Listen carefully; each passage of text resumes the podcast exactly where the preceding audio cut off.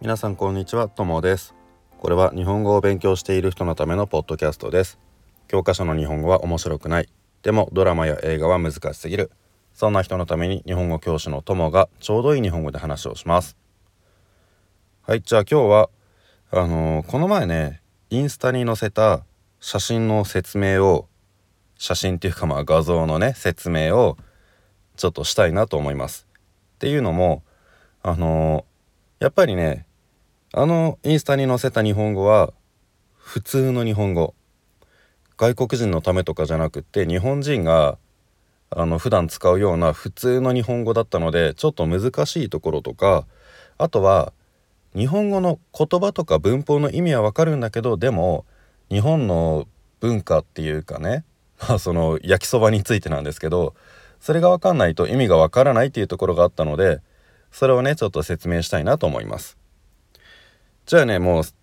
最初の画像からいっちゃいますね。まず1枚目ですがえっ、ー、と60%のやつですね、えー、ちなみにこのパーセントっていうのは あの日本で生活している外国人がこの画像と同じことをしていたらあなたは60%ぐらい日本人と同じになりました？っていう意味ね。でその60%えっ、ー、と火薬を入れ忘れてバリバリ言わせながら食べたことがある。これどういうことかっていうとそのカップ焼きそばカップラーメンみたいな食べ物ですけどね。あれをまあ作って食べたことがある人はわかると思うんですけどあのカップ焼きそばっていうのは中にお湯を入れてそしてあの麺が柔らかくなったらお湯を捨ててそれでソースを入れて食べるっていう食べ物なんですがお湯を入れる時に麺だけじゃなくって火薬って言ってあのまあ簡単に言うとおかずみたいなものですね。えーと、焼きそばに入れる肉とか野菜とかそういうものなんですけど麺と一緒にそれも入れてでその後にお湯入れるんですよ。まあカップ焼きそばって普通は麺は最初から入ってて火薬は別の小さい袋に入っててでその火薬は袋を開けて自分で入れないといけないんですけどでもたまにね入れ忘れちゃうことがある。であの入れ忘れると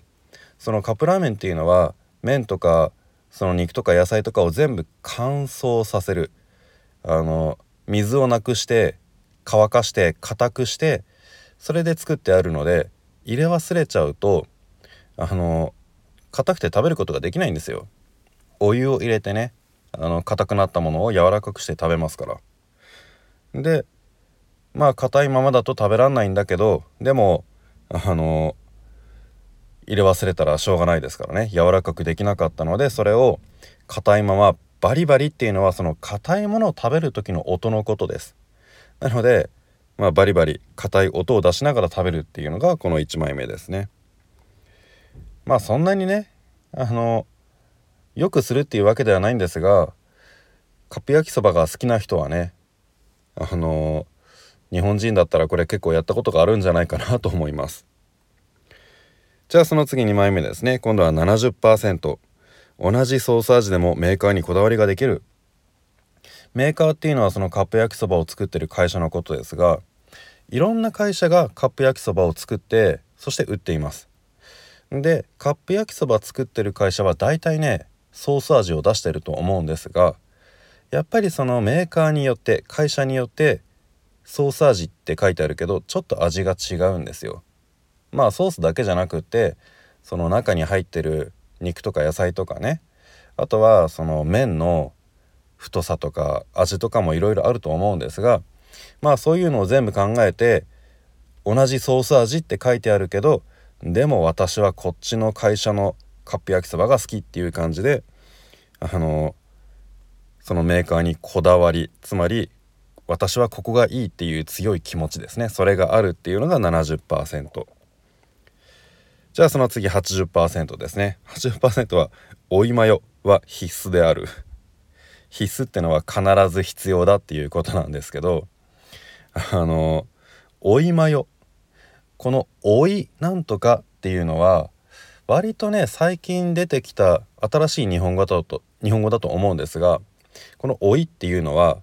何かがなくなった後でプラスしてもう一回同じものを入れるっていう意味なんです。でマヨはマヨネーズ。えっ、ー、とマヨネーズがね好きじゃない人ってあのいるとは思うんですけどこれね日本のマヨネーズ食べたことない人は日本のを食べたらすぐ好きになると思います。まあそのぐらいね日本のマヨネーズって美味しいんですけど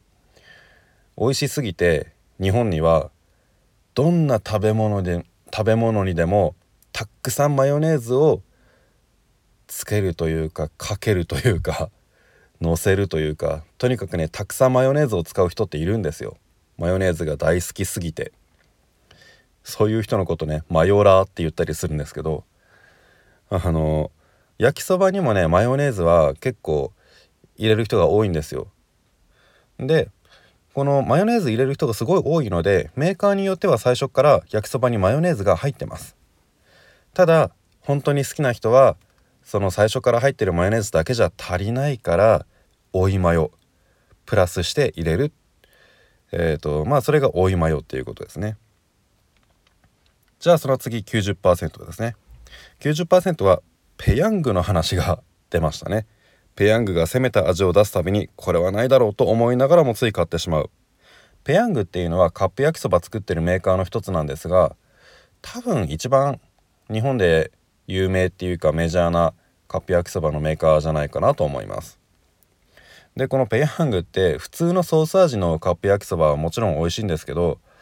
あのそれだけじゃなくてねいろんな味のカップ焼きそば出すんですがちょっと変わった美味しいものもあれば変な味の全然美味しくないカップ焼きそばを出したりすることもあります。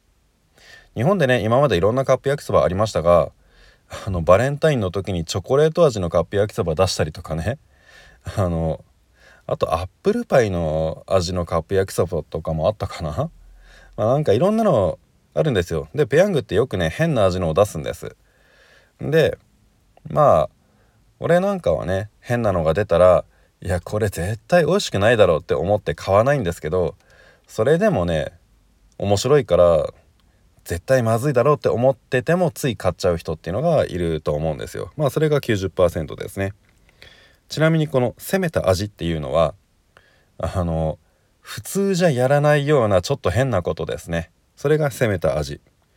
でこれはないだろう。ないっていうのは良くないっていうことですね。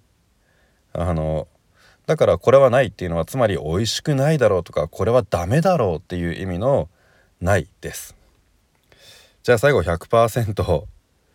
えっ、ー、とこれはねお湯とともに麺を捨てる絶望感を知っている。えっ、ー、とこれね今のカップ焼きそばはまあそんなのなかなかないと思うんですが昔のねカップ焼きそばってお湯捨てる時にちょっと蓋がね外れやすいことがあったんです。なのでお湯を捨てようとしたら蓋が外れちゃって中の麺も全部一緒に捨ててしまうっていうことがたまに起きたんです。もうねカップ焼きそば好きな人はねわざわざ買ってきてお湯を入れて3分待ってそしてやっと食べられると思ったら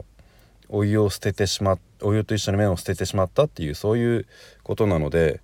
絶望感がすごいんですよ。絶望っていうのはあの希望がない。つまりもうこれから何にもいいことがない。もう人生終わりだみたいなそういうすごく残念な気持ちですね。それが100%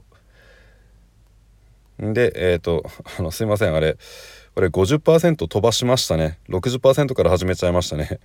えっ、ー、と最後になっちゃいましたけど50%お湯を捨ててボンを経験しているこれはね最近のうちではあんまりないかもしれませんが